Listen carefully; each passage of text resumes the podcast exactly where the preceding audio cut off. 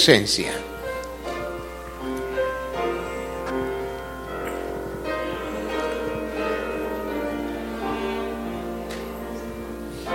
tu presencia, Padre amante,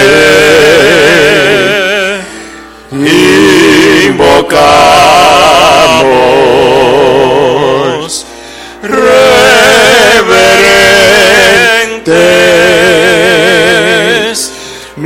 nuestro ser y amor. Ofrendamos, Señor, y la gloria de tu verdad. Hoy descienda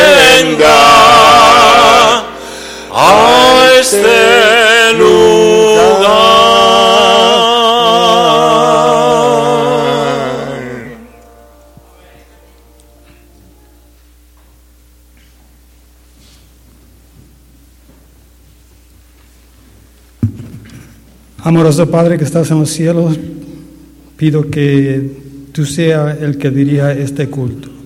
Y todo lo que se haga y todo lo que se diga sea para tu honra y tu gloria. En el nombre de Jesús. Amén.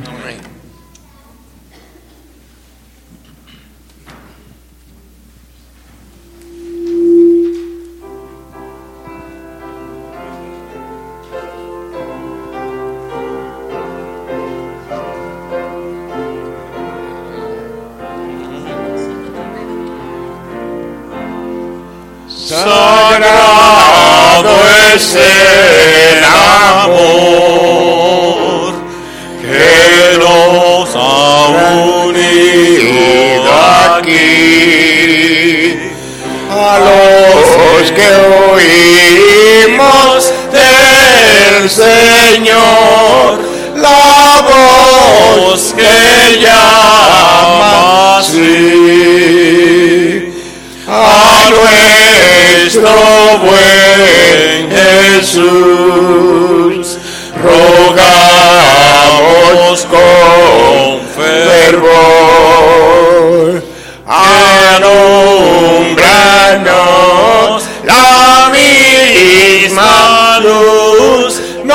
una el mismo amor. Nos vamos a separar, mas nuestra firme unión jamás podrá se quebrantar por la separación nos hemos de encontrar en celestial reunión que nadie haya de faltar en la eterna. Amén.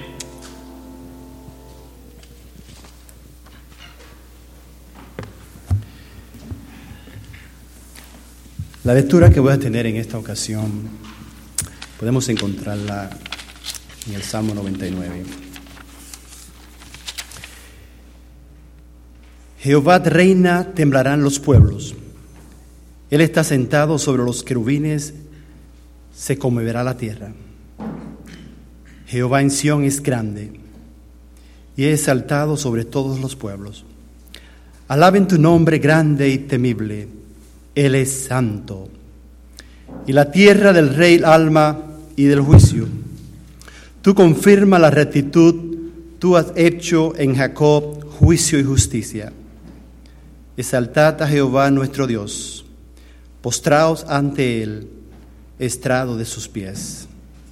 Él es santo. Moisés y Aarón entre sus sacerdotes, sacerdotes, y Samuel entre los que invocaron tu nombre. Invocaban a Jehová y él les respondía. En columna de nube hablaba con ellos. Guardaban sus testimonios y, y el estatuto que él ha dado. Jehová Dios nuestro, tú les respondía, le fuiste un Dios perdonador y restituidor de tus obras. Exaltad a Jehová nuestro Dios y postraos ante su santo monte, porque Jehová nuestro Dios santo es.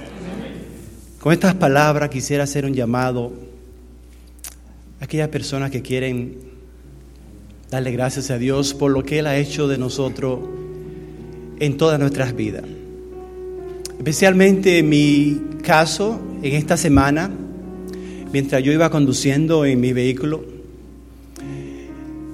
cuando yo quise presionar el freno, el carro se fue y no respondió. Y solamente pude decir, Dios mío. Y ya cuando iba a, chocar con el otro vehículo, milagrosamente el carro dobló. Faltaba una milésima para yo chocar el vehículo. Cuando yo dije, Dios mío, milagrosamente el carro hizo así. ¡fup! Solamente tuve que pararme a la, a, la, a la orilla y darle gracias a Dios por aquel milagro que pude ver en esa ocasión. Así que de igual manera el Señor nos libra cada instante en nuestras vidas. Aquellas personas que quieren acercarse al trono de Dios y quieran darle gracias a Dios por algún motivo o algo, no lo sé. Así que esta es la hora de postrarnos ante la presencia de Dios.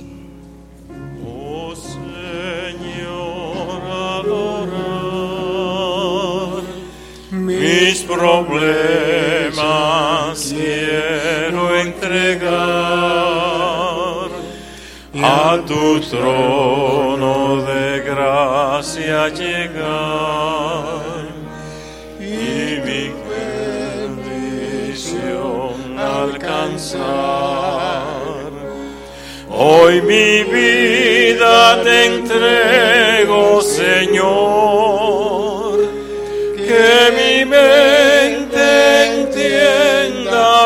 amor y al postrarme humilde ante ti, oh Señor, escucha mi oración. Eterno Padre que moras en los cielos, pero que a través de tu Santo Espíritu hoy está con nosotros. Padre, te damos las gracias porque tú eres bueno, porque para siempre es tu misericordia.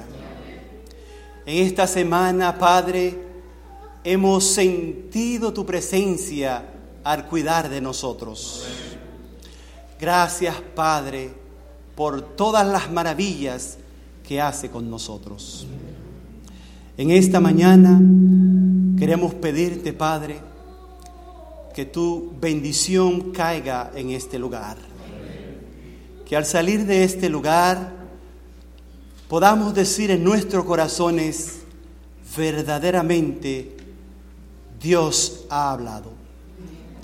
En esta mañana, Padre, queremos pedirte que tú puedas bendecir a los enfermos, aquellas personas que están dolidas por el pecado, que tú puedas pasar tus manos sanadoras sobre cada uno de ellos.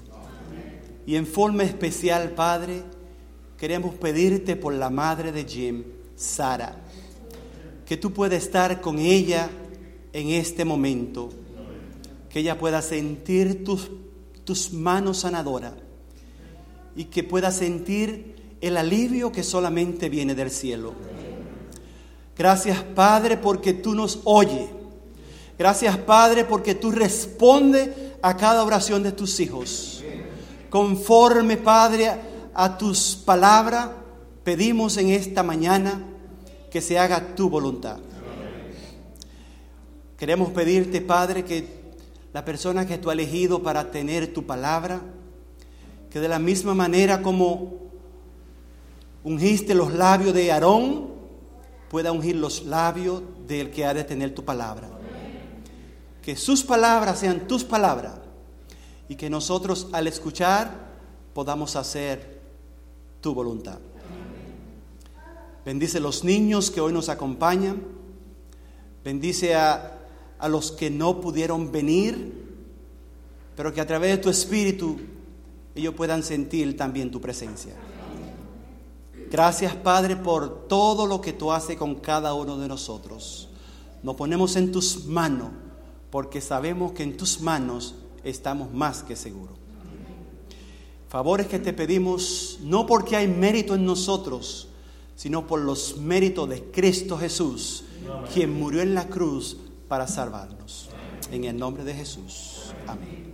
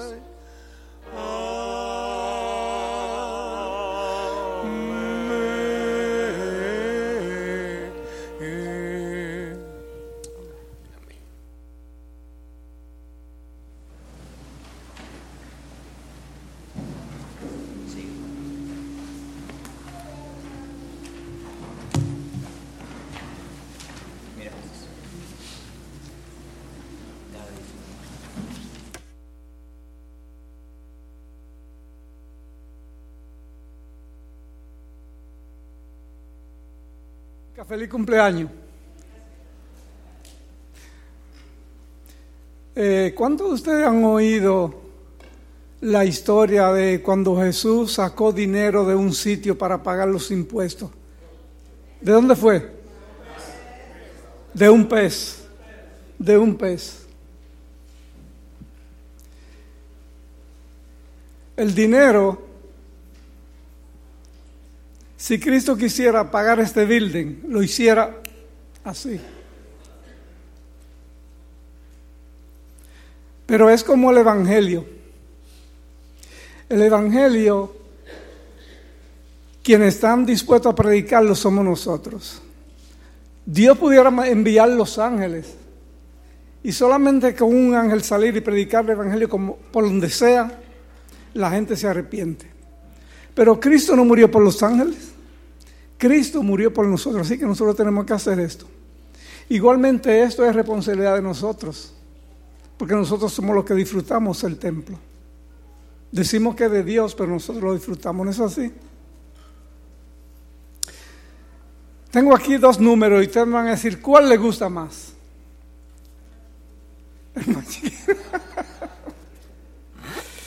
Este fue el del último sábado. Y comenzamos con 127. ¿Recuerdan? Entonces, miren por dónde vamos. La gloria está para Dios. Ven que no es difícil. Comenzamos con 127 y miren por dónde vamos. Y yo creo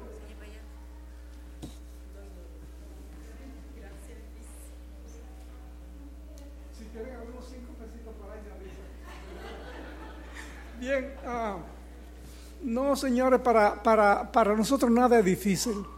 Todas las cosas que aquí se han hecho es por ustedes. Yo me recuerdo una vez que estaba el baño de las damas allá, un desastre, porque estaba cayendo una gotera que nadie sabía por qué venía el bill de la luz tan, del agua tan alto.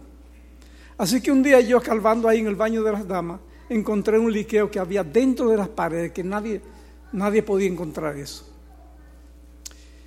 Y ese baño estaba en una condición que no era, me daba pena con las damas.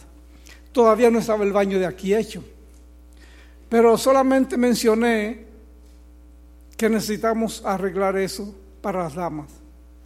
¿Dónde está David? David un día me dijo, Alviso, aquí hay 250 dólares para ayudar a arreglar el baño de la mujer. ¿Tú te recuerdas, David? ¿No te recuerdas? Ah, pues dame 200 más para entonces que te recuerde. Bien, y todas las cosas, señores, así han sido que, que las hemos hecho aquí. Nosotros no tenemos eh, subsidio de que nos dan ayuda ni nada de eso. Nosotros mismos que hacemos las cosas así, con la ayuda de Dios, este número rápidamente va a desaparecer. ¿No es así? Porque Maranata y Cristo viene en Maranata. O si va haciéndole se aparece y, y se pone un solo nueve ahí. ¿Lo quieren? Sí.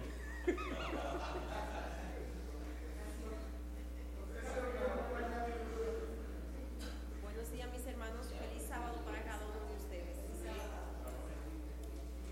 Después de todo lo que el piso explicó ahí, ya no hay mucho, no hay mucho que agregar.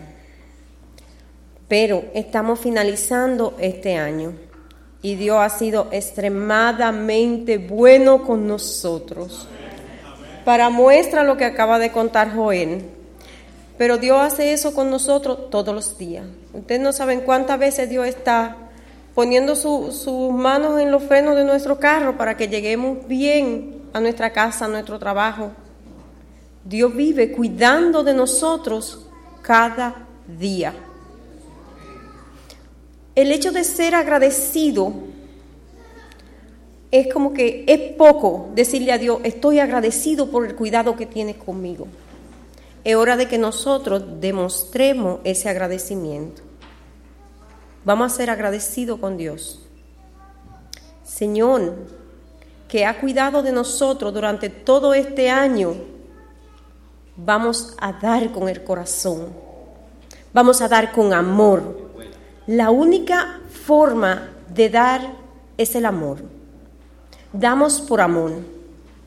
Y es como dijo Alviso, Dios tiene muchas formas para mantener este templo. Pero ¿y a dónde quedamos nosotros si Dios hace todo el trabajo? ¿A dónde está nuestra participación? Nosotros queremos ser socios con Dios en esto, ¿verdad que sí? Esa va a ser una satisfacción nuestra, poder saber que el mensaje llegó a donde tenía que llegar, porque nosotros tuvimos nuestra parte, hicimos nuestra parte. Y ese es mi llamado para cada uno hoy. Vamos a hacer nuestra parte. No le vamos a dejar todo el trabajo a Dios. Ya Él hizo su parte. Ahora no toca a nosotros. Y el mensaje va a llegar. Y Dios va a venir. Porque dice que hasta que no llegue el mensaje, hasta el último rincón de la tierra, Él no vendrá.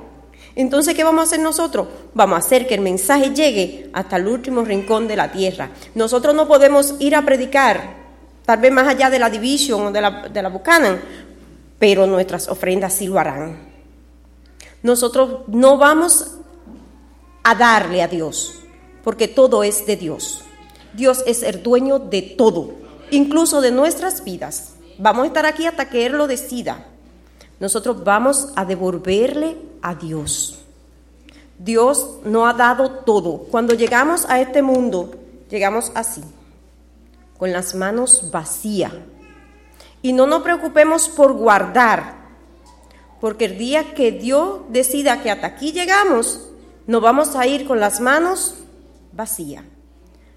Preocúpese hoy o preocupémonos por dar, ayudar y mantener la obra de Dios, porque eso hará que Él venga más pronto. Vamos a orar para que Dios pueda bendecirnos abundantemente. Oremos. Padre bueno, Padre de amor, agradecidos estamos por el cuidado que tú has tenido con cada uno de nosotros. En este momento queremos suplicar que ponga en nosotros un corazón bondadoso, un corazón lleno de amor, para poder regresar a ti lo que es tuyo, pero necesitamos regresarlo. Señor, aún lo que queda en nuestros bolsillos, tuyo es, Señor, porque tú eres el dueño del oro y de la plata y de todo lo que hay sobre la tierra. Padre Santo, bendícelo multiplícalo y permite que llegue a los lugares donde tiene que llegar. Bendito eres, Señor, y pedimos tu presencia y pedimos de tu paz. Señor, quédate con nosotros, cuídanos y protégenos. Todo esto te lo pedimos en el dulce nombre de Jesús. Amén. Los diáconos y las diaconisas pueden pasar a recoger los diezmos.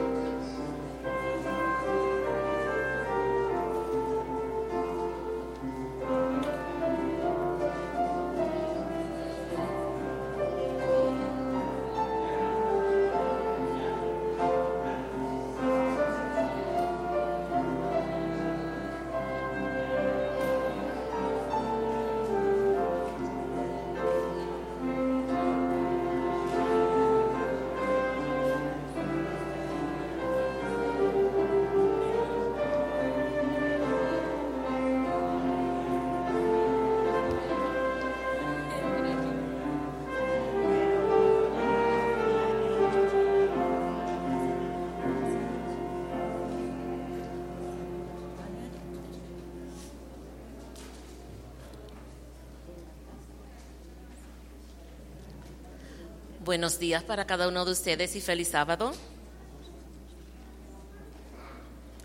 Vamos a comenzar de nuevo. Buenos días y feliz sábado. Yo quisiera que me miraran a mí. Me miran a mí, a mí, a mí, todos los ojitos acá donde mí. Vamos a comenzar otra vez. Buenos días y feliz sábado. Gracias, gracias. Yo le tengo una historia muy interesante. Ustedes saben qué va a pasar la semana que viene. ¿Qué día especial es la semana que viene?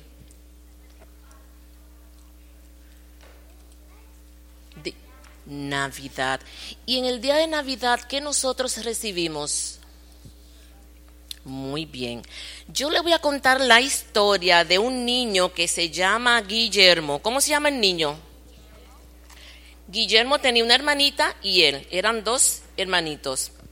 Y en la iglesia donde ellos iban, ese día le iban a dar regalo a todos los niños. ¿A cuántos?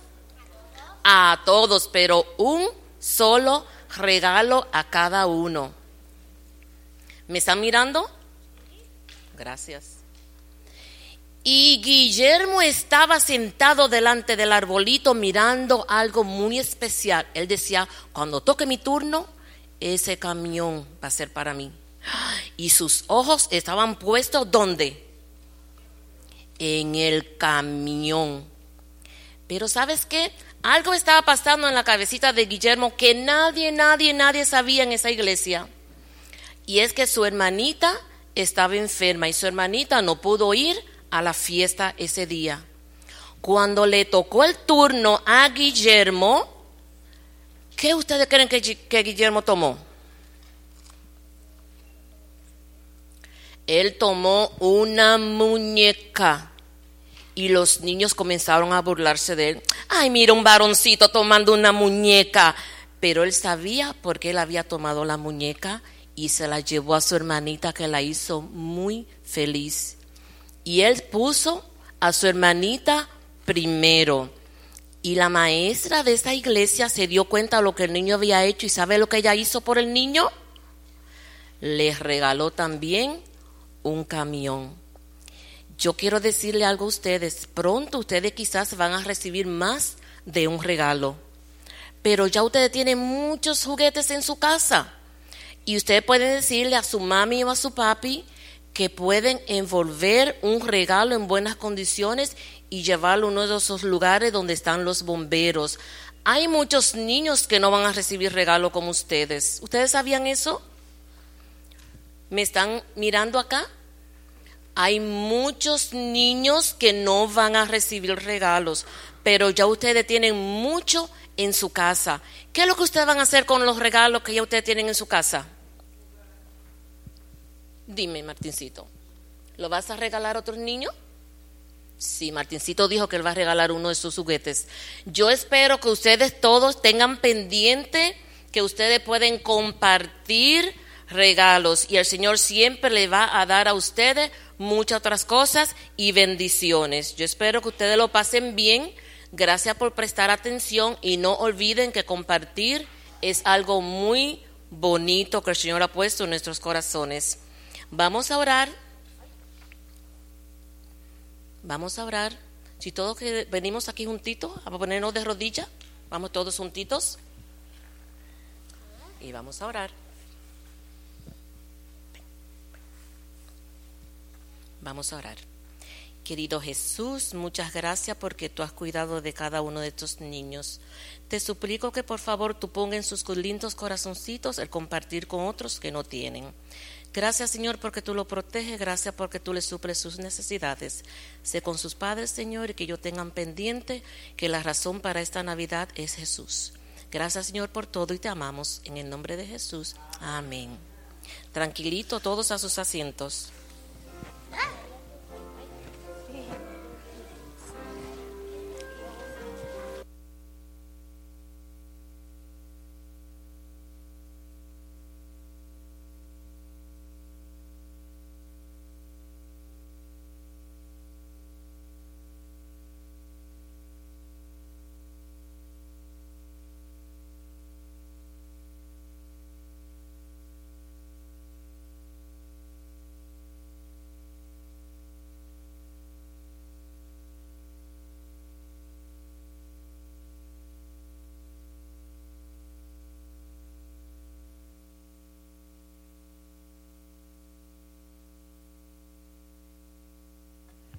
Feliz sábado.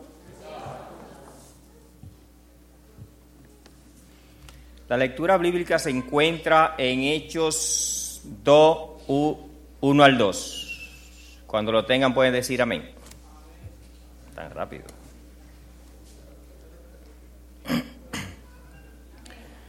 Cuando llegó el día de Pentecostés, estaban todos unánimes juntos.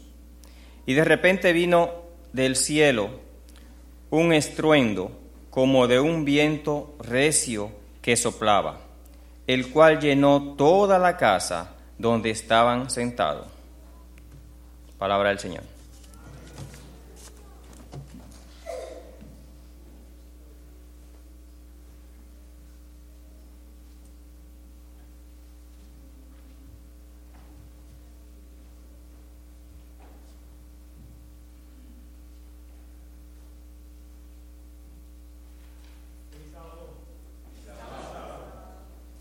Pedir permiso a ustedes, pero voy a bajar para abajo. Aquí arriba me un poquito más intimidad, right? Más relax allá abajo. Voy, voy para abajo.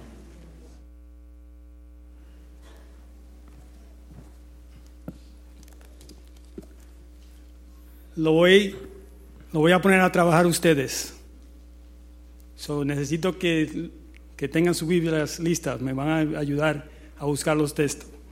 Como le dije, feliz sábado y feliz Navidad. Feliz Navidad. Este es un bonito tiempo del año.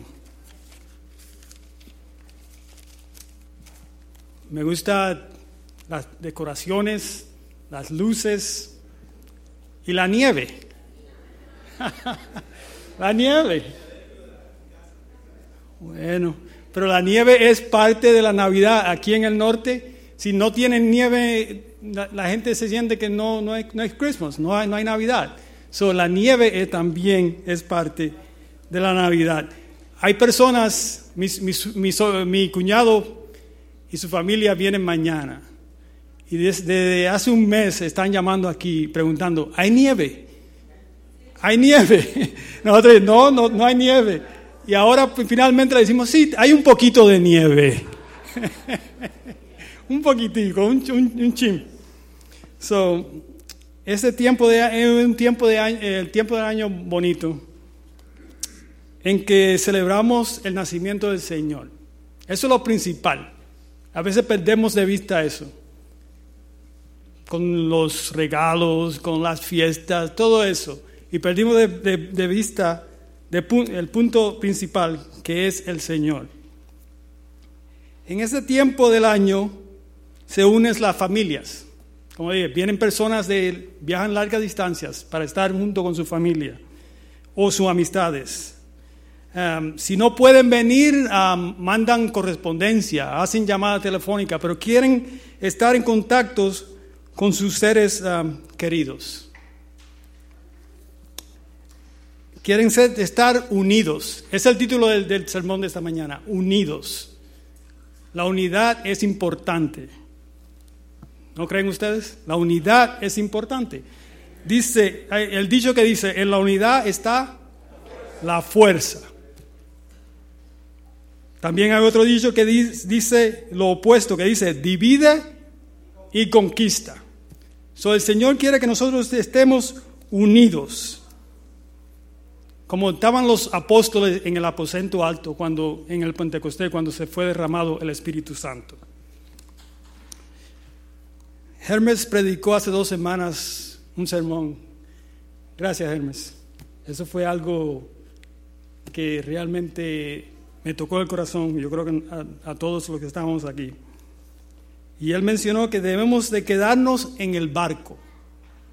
No podemos ah, abandonar el barco. No? We can't jump ship. Tenemos que quedarnos en el barco. Pero yo digo, si no, después que nos quedamos en el barco, ¿qué vamos a hacer?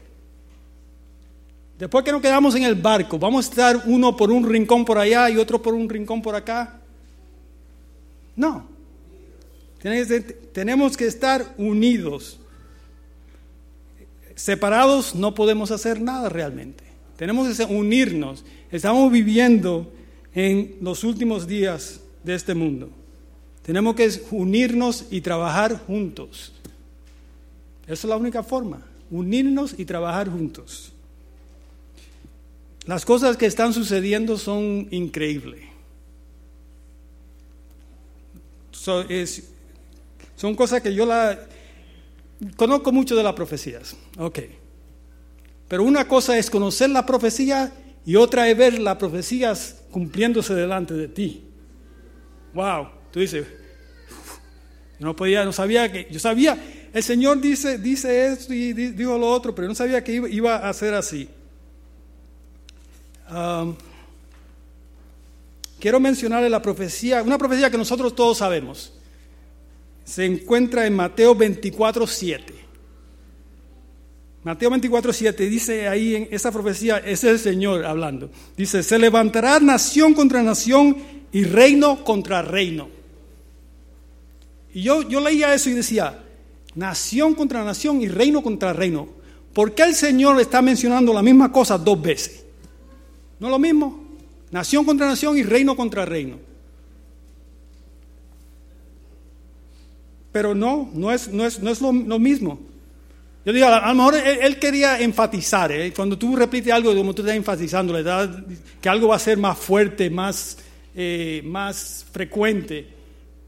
Pero no, eso no es lo que él quería decir. Él estaba diciendo dos cosas diferentes. La palabra nación viene de la palabra griega, que es etnos. Y ahí viene la palabra étnica, étnico, ethnic, ethnic group. So va a ser grupo étnico contra grupo étnico y nación contra nación. Eso es lo que él que quería decir.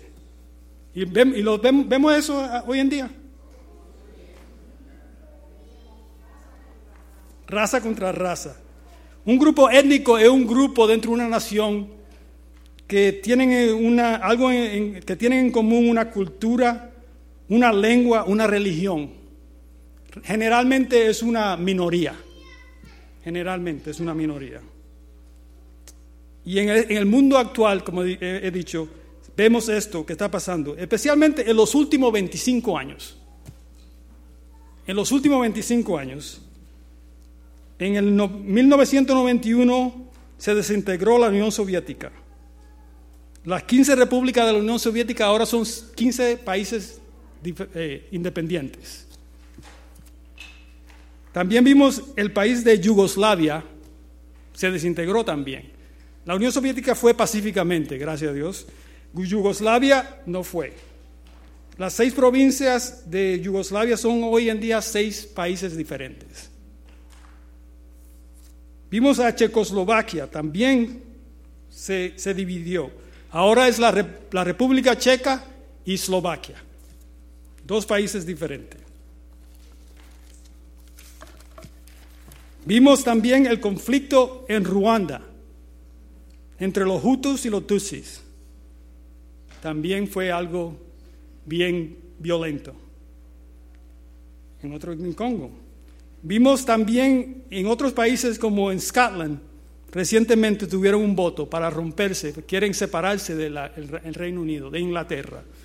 No pasó, se quedaron, pero hicieron el, el voto.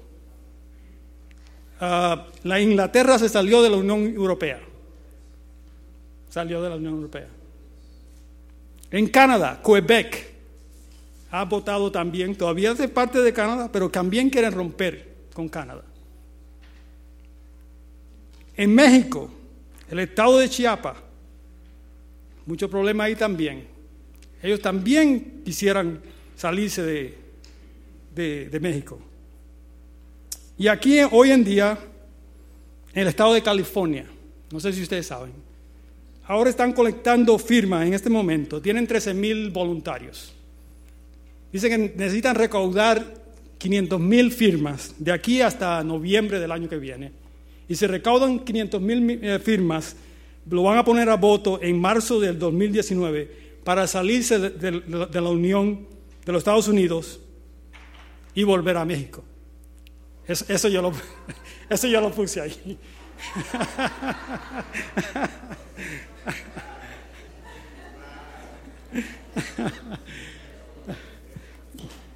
Eh, So, ese es un espíritu de división, lo vemos en el mundo, el, mundo secular, el mundo entero. Y yo pregunto, ¿ese mismo espíritu de división existe aquí en la iglesia? ¿Está aquí en la iglesia ese mismo división? ¿Qué usted cree? Definitivamente. Vemos un grupo que por cualquier razón no están de acuerdo con lo que está pasando y deciden comenzar otra iglesia, separarse. So, se forma una iglesia, deben formarse nueva iglesia, pero se forma la iglesia por the wrong motive, por algo que no, no debería formarse por esa forma. Aquí tenemos el lema de nuestra iglesia aquí. Es una iglesia unida, cultivando discípulos para el servicio de Dios. Una iglesia unida. Si, hay tiempo, si es tiempo de unirnos, yo creo que es, tiempo, es ahora. ¿Verdad? ¿Cuándo lo vamos a hacer? Es ahora. Tenemos que pelear contra ese espíritu de desunión. Aquí ahora voy a mencionar la base, cuáles son las, las bases de la unidad para la iglesia. Y aquí es donde digo que necesito su ayuda, que me busquen ah, ah, textos. Dice, en los primeros versículos de Efesios, en el capítulo 4, el apóstol Pablo hace hincapié en la unidad de la iglesia. Hace hincapié en la unidad de la iglesia. Aparentemente la eso eh, de, de división, de dividirse, is goes a long way back. Es, es- hace, hace tiempo que comenzó eso. Y ahí en Efe- Efesio, que creo que me busque, Efesio 4, del 4 al 6, da las, los siete fundamentos para la unidad de la iglesia. Quiero que si me pueden leer ese- eso- esos, esos- esos, ah, tres versículos, 4, 5 y 6. Efesios 4. un espíritu, como fuisteis también llamados en una misma esperanza de vuestra vocación. Un Señor, una fe, un bautismo, un Dios y Padre de todos, el cual es sobre todos y por todos y en todos. Y en todos. So dice ahí, la iglesia es una porque es un solo cuerpo, un cuerpo, un solo espíritu, una sola fe, un solo Señor, una sola esperanza, un solo bautismo, un solo Dios y Padre de todos. El apóstol dice que hagamos todo lo posible para mantener la unidad. Todo lo posible para mantener la unidad del Espíritu en, vín- en vínculo de paz. Las características de unidad de la iglesia cristiana son la humildad, la mansedumbre, la paciencia y llevándose bien uno con otros. Obviamente Pablo no quiere que se pierda esta unidad o la unidad en el cuerpo de Cristo. So, él está haciendo énfasis que la iglesia tiene que estar unida, que nada puede perturbar esa unidad de la iglesia, aunque eh, unos quieren traer cosas, quieren... ah, a veces eh, yo creo que algunos quieren ah, eliminar las cizañas. Por eso a veces se rompen las iglesias. Dice, aquí hay muchas cizañas, tengo- no, no podemos, aquí no. Pero espérame, el Señor, ¿quién es que va a hacer ese trabajo? El Señor. Él dijo que el trigo y la cizaña van a estar juntos hasta el fin. Él va a separar, Él va a limpiar. Nosotros no tenemos que preocuparnos de eso. Nosotros lo que tenemos que hacer es nuestro trabajo. Consagrarnos a nosotros mismos, cada uno. Limpiar nuestra mente. Estaba hablando en la, lección esta mañana, tenemos que limpiar nuestras mentes para poder eh, eh, estar listo para el regreso del Señor. So, aquí mencionó también que somos un cuerpo, un cuerpo. Dice aquí, Pablo ya ha discutido la obra de nuestro Señor Jesús, la eliminación de, obstáculos y hostilidades entre los creyentes, judíos y gentiles en Cristo, y ha hecho de ambos, eh, de ambos pueblos uno. So, había mucho problema en ese, en esa, la iglesia había, estaba comenzando y había mucho problema entre los judíos y los gentiles. Los judíos tenían la ley, sabían mucho de la escritura, los gentiles habían entrado a la iglesia del paganismo y había mucho, mucho, mucha disputa de qué deben de hacer. Los, los, los judíos estaban eh, presionando a los gentiles a hacer todas las cosas, eh, los ritos y todos de, los judíos. Eh, la circuncisión y todo eso. Y, Pablo dice, no, ya es- eso no, no- no- ellos, no tienen que hacer eso. Es, ya el, Señor ya no hay circunciso e incircunciso, ya todos somos unos en el Señor. Bus- buscan en Efesios 2, 15 y 16. Efesios 2, 15 y 16.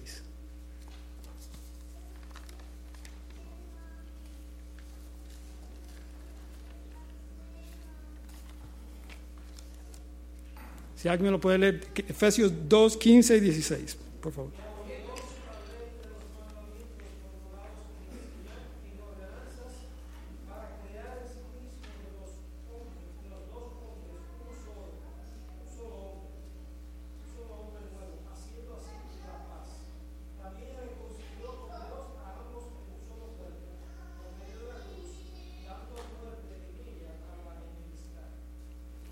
Dice, creó en sí mismo do- dos, uno solo, un nuevo hombre, haciendo la paz y mediante la reconciliación con Dios a ambos en un solo cuerpo, matando en ellas las enemistades.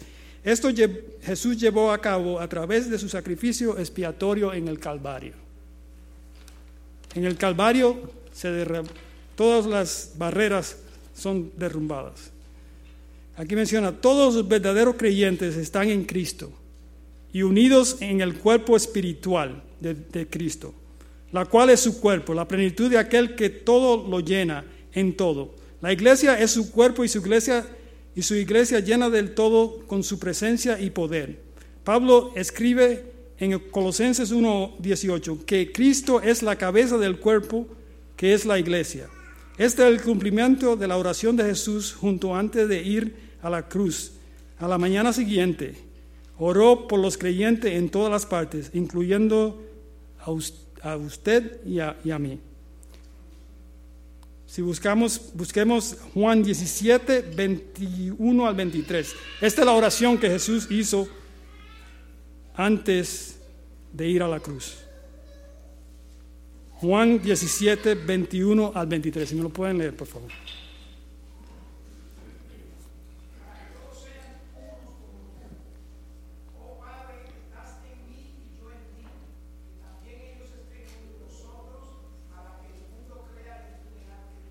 Ya está.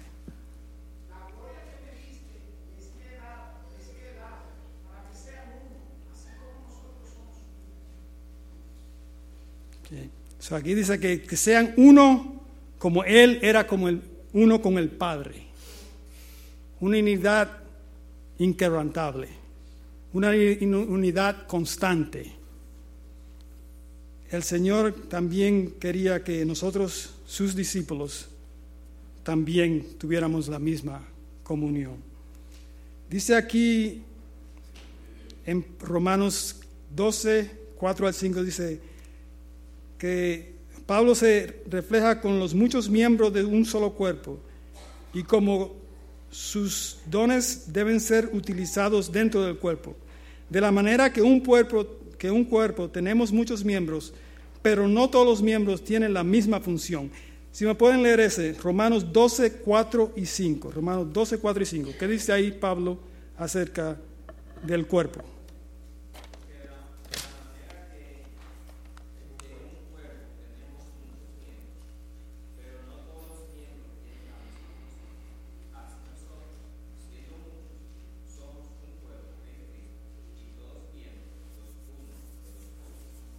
Somos un cuerpo, cada un cuerpo, pero tenemos muchos miembros, pero todos son iguales.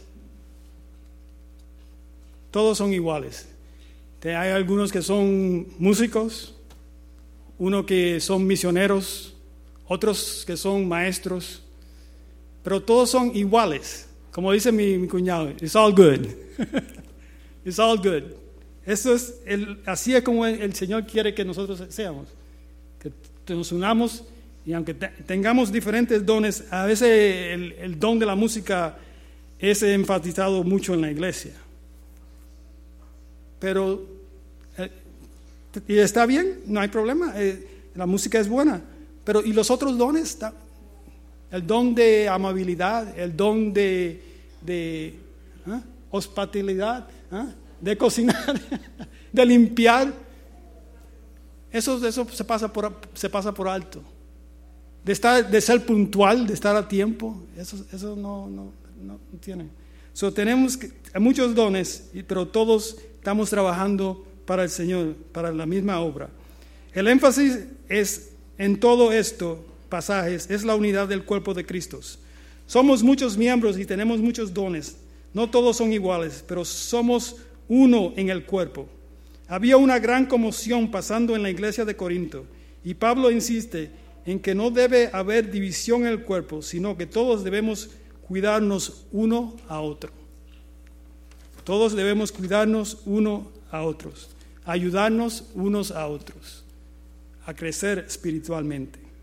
Pero solo el Espíritu Santo puede producir este cuerpo y, esa, y, su, y su unidad. Solo el Espíritu Santo. Eso no es algo humano que decir que yo voy a forzar. No, el Espíritu Santo te va a llevar a esa unidad. Pedir que el Espíritu Santo nos, nos- lleve allí. So, tenemos la unidad de la iglesia porque hay un cuerpo que está sostenido por un mismo espíritu.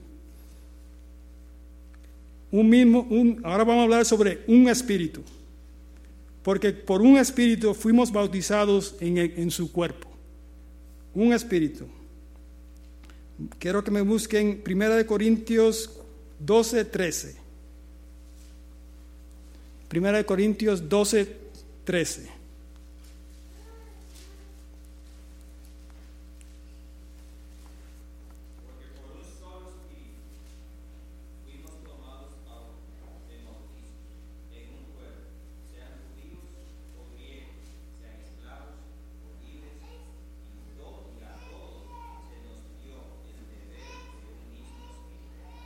Un mismo espíritu, sea judío, sea libre, sea esclavo, no importa, un mismo espíritu. Dice que al mismo tiempo, cuando estemos bautizados por el Espíritu, al mismo tiempo, el Espíritu nos regeneró, nos adoptó, se convirtió en el pago inicial y se instaló en nosotros. Estas, estas fueron todas las diferentes acciones estas fueron todas diferentes acciones, pero sin embargo se llevó a cabo en el mismo momento, en el tiempo en que hemos creído en Cristo como nuestro Salvador. En ese momento el Espíritu nos regenera, nos da vida nueva, nos adopta, se convierte en el pago por nuestro pecado y, nos, y se instala en nosotros.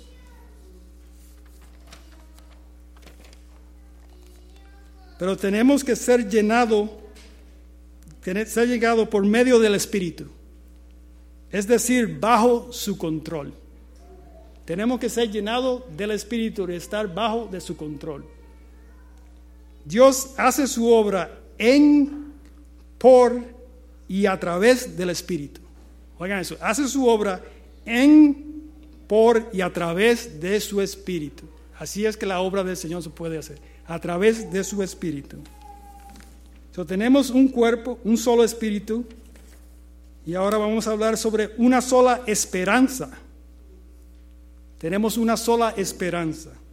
Dice aquí, se me busca en Efesios 1.18.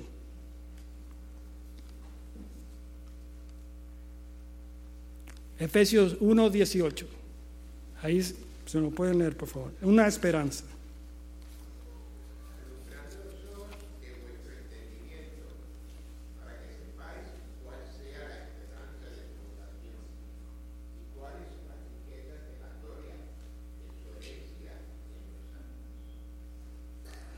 Sí. La esperanza de nuestra vocación. La obra eficaz del Espíritu nos hizo arrepentirnos y creer en Cristo. Era el ejercicio de su inmensa fuerza que cambió nuestros corazones y nos colocó en el cuerpo de Cristo. El llamamiento eficaz es siempre una acción que emite en el, que emite en el objetivo deseado o propósito eterno de Dios en el individuo. Es actuar, este actuar de Dios fue visto en la resurrección de Cristo. Y nuestra vida, cuando nos enteramos de la verdad del Evangelio, creemos en Cristo, en ese momento el Espíritu Santo fija su residencia en nosotros. En ese, en ese fue el comienzo de algo grande. Vivimos en la expectativa de la dichosa esperanza y pronto venida de nuestro gran Dios y Salvador Jesucristo. Debido a que la esperanza bienaventurada, debido a que la esperanza bienaventurada, nuestra glorificación con Cristo tendrá lugar. Vamos a ser como Cristo cuando regrese. Nuestra, mientras aguardamos la esperanza bienaventurada y la manifestación de la gloriosa, gloriosa de nuestro gran Dios y Salvador Jesucristo, esta es la esperanza bendita, magnificación gloriosa de nuestro Señor, de nuestro Salvador cuando regrese de nuevo. El Señor Jesús es nuestro gran Dios y Salvador. Dios y Salvador se refieren a la misma persona, Jesucristo. Él viene otra vez.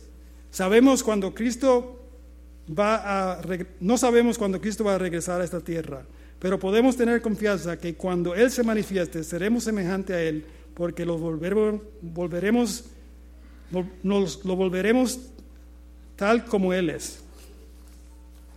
So, tenemos la fe, I mean, tenemos la esperanza en el Señor, en su pronto venida, que ya, como le dije, está a las puertas. Dice aquí la palabra.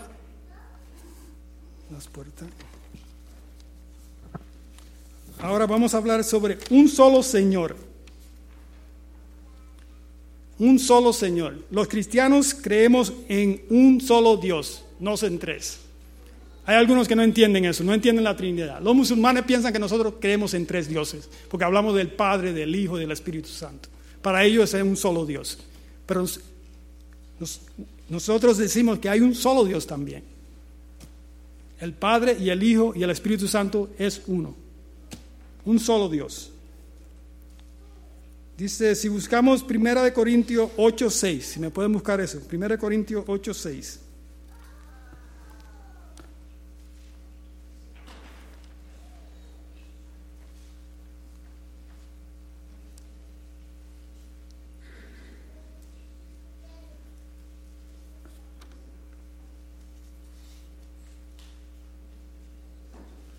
Si me lo pueden leer, por favor, 1 Corintios 8, 6.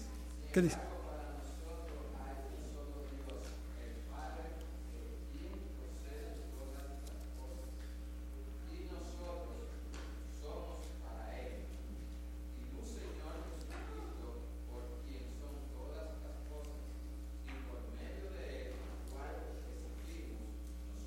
Nosotros. So- so- un solo Señor. Cuando declaramos Jesucristo es, es mi Señor, estamos diciendo que es el legítimo Señor, eh, legítimo dueño, el Señor absoluto de la vida por el tiempo y la eternidad. La palabra Señor, curios, en griego, significa tener poder y autoridad. Se trata de la idea de que de Dios el maestro, el propietario, y puede referirse al título absoluto de la divinidad, como la repre- repre- representación de la palabra hebrea Yahweh. Para los lectores del Nuevo Testamento entienden el nombre del Señor para, ser el gran título de Dios de Israel. El apóstol usó equivalente a Yahweh. Jesús es Señor, que quiere decir Jesús es Yahweh. Cri- Cristo Jesús es el Señor dueño, es dueño y Señor en el sentido más absoluto de la palabra. Él es Dios, la segunda persona de la Trinidad. So, tenemos un solo Señor. Tenemos una sola fe. Una sola fe. Aquí menciona, dice, Jesús es el único en que hemos puesto nuestra fe y confianza. Por eso Dios también lo exaltó sobre todas las cosas y le dio el nombre que es sobre todos los nombres, para que el nombre de Jesús, para que en el nombre de Jesús toda se, do- se doble toda rodilla de lo que están en el cielo, en la tierra y debajo de la tierra. Y todas las lenguas confianza que Jesucristo es el Señor, para la gloria de- del Padre. Todos cristianos han hecho esa confesión y descansan solo en Él para vida eterna. So, tenemos una sola fe. Le voy a contar una, una historia verídica. Ah, dice que había un joven que era un, ah, estaba practicando para ser un Olympic diver. Eh, un- en español es un zam- zambullidor olímpico. ¿Ah? ¿Glabalista, diver? ¿Así como es? Ok, ustedes, ustedes me, me dan otra palabra. Yo lo busqué en el diccionario. Pues. Creo que Olympic eh, diver, Isaías buzo, pero no eso, no eso. Clava- Ok. Sí. Que se tira de la plataforma y... Clavalista, ok, ok. Gracias. Y dice que eh, él era ateo. Y dice que tenía un amigo cristiano que siempre le estaba hablando de, de Dios y del Evangelio y él no le prestaba ninguna atención. Dice que una noche fue a practicar en, el- en la piscina de su escuela.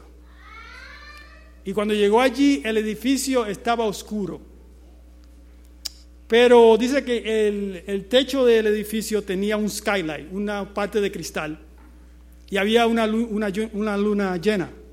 So él dijo, hay suficiente luz, voy a practicar.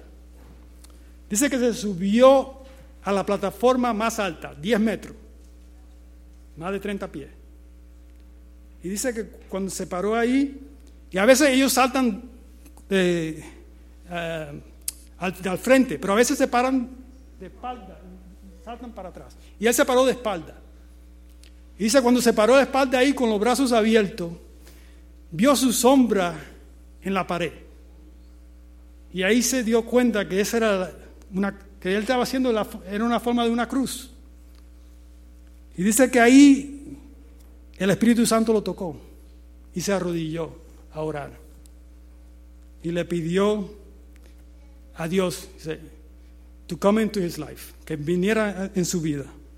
So, aparentemente todo lo que le había dicho el, amigo no fue, no pasó por alto. Estaba, estaba ahí también. La semilla estaba ahí ya también.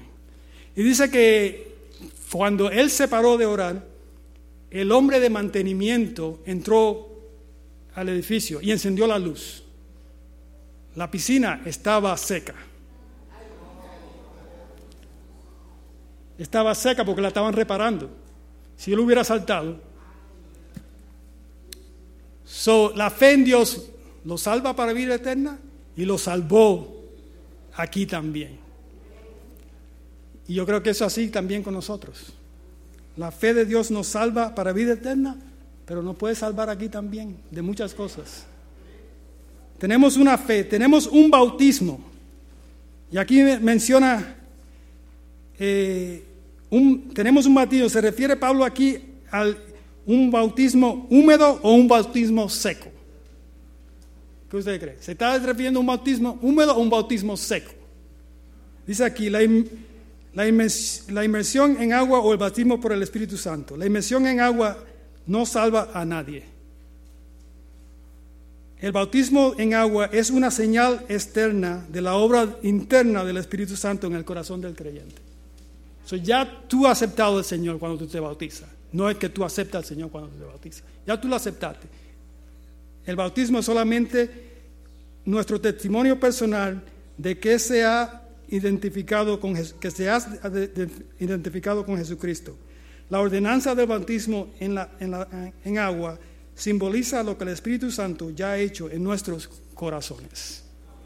So, tenemos un solo, un mismo, un solo bautizo también. Y finalmente, para terminar, dice aquí, tenemos un solo Dios y Padre de todos. Dios y Padre de todos.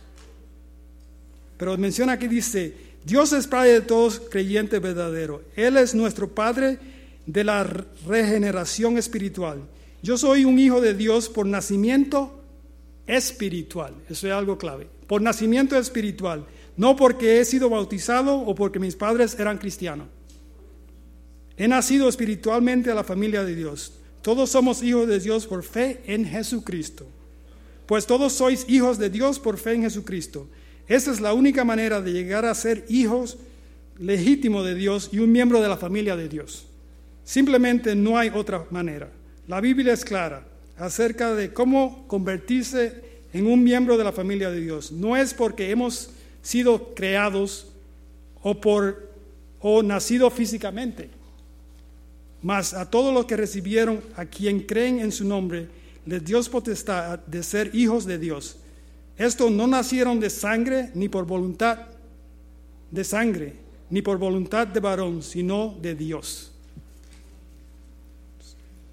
So, tenemos un Dios, un solo Dios y Padre de todos. Aquí hay siete estados de que forman la base de, sólida para la unidad de la iglesia. La iglesia es la morada de Dios.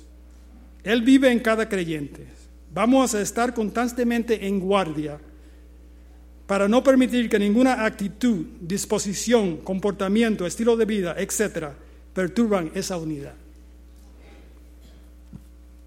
Perturban esa unidad.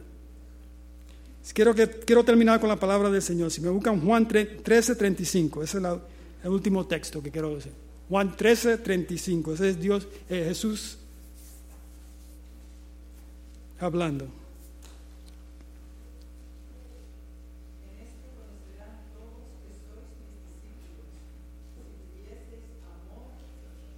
los unos con los otros.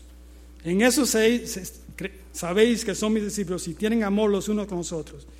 Tenemos que estar unidos para dar el último pregón a este mundo para que las personas se preparen para la venida del Señor.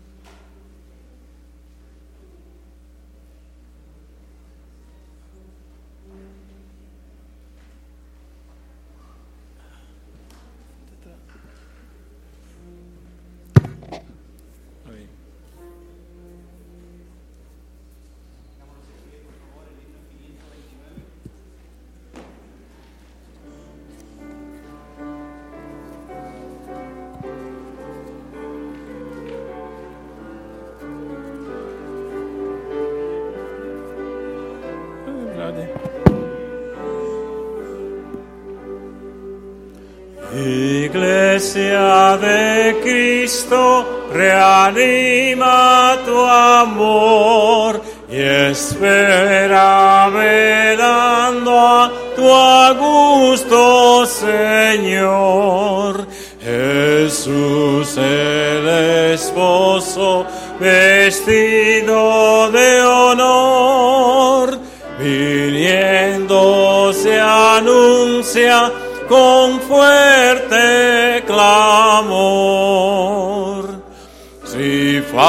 en algunos el santo fervor, a en todos el despertador.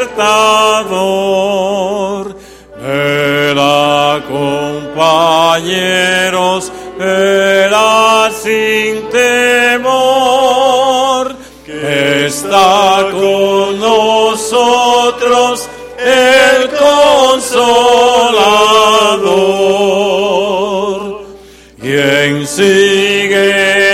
la senda del vil pecador, se entrega en los brazos de un sueño traidor, mas para los siervos el buen Salvador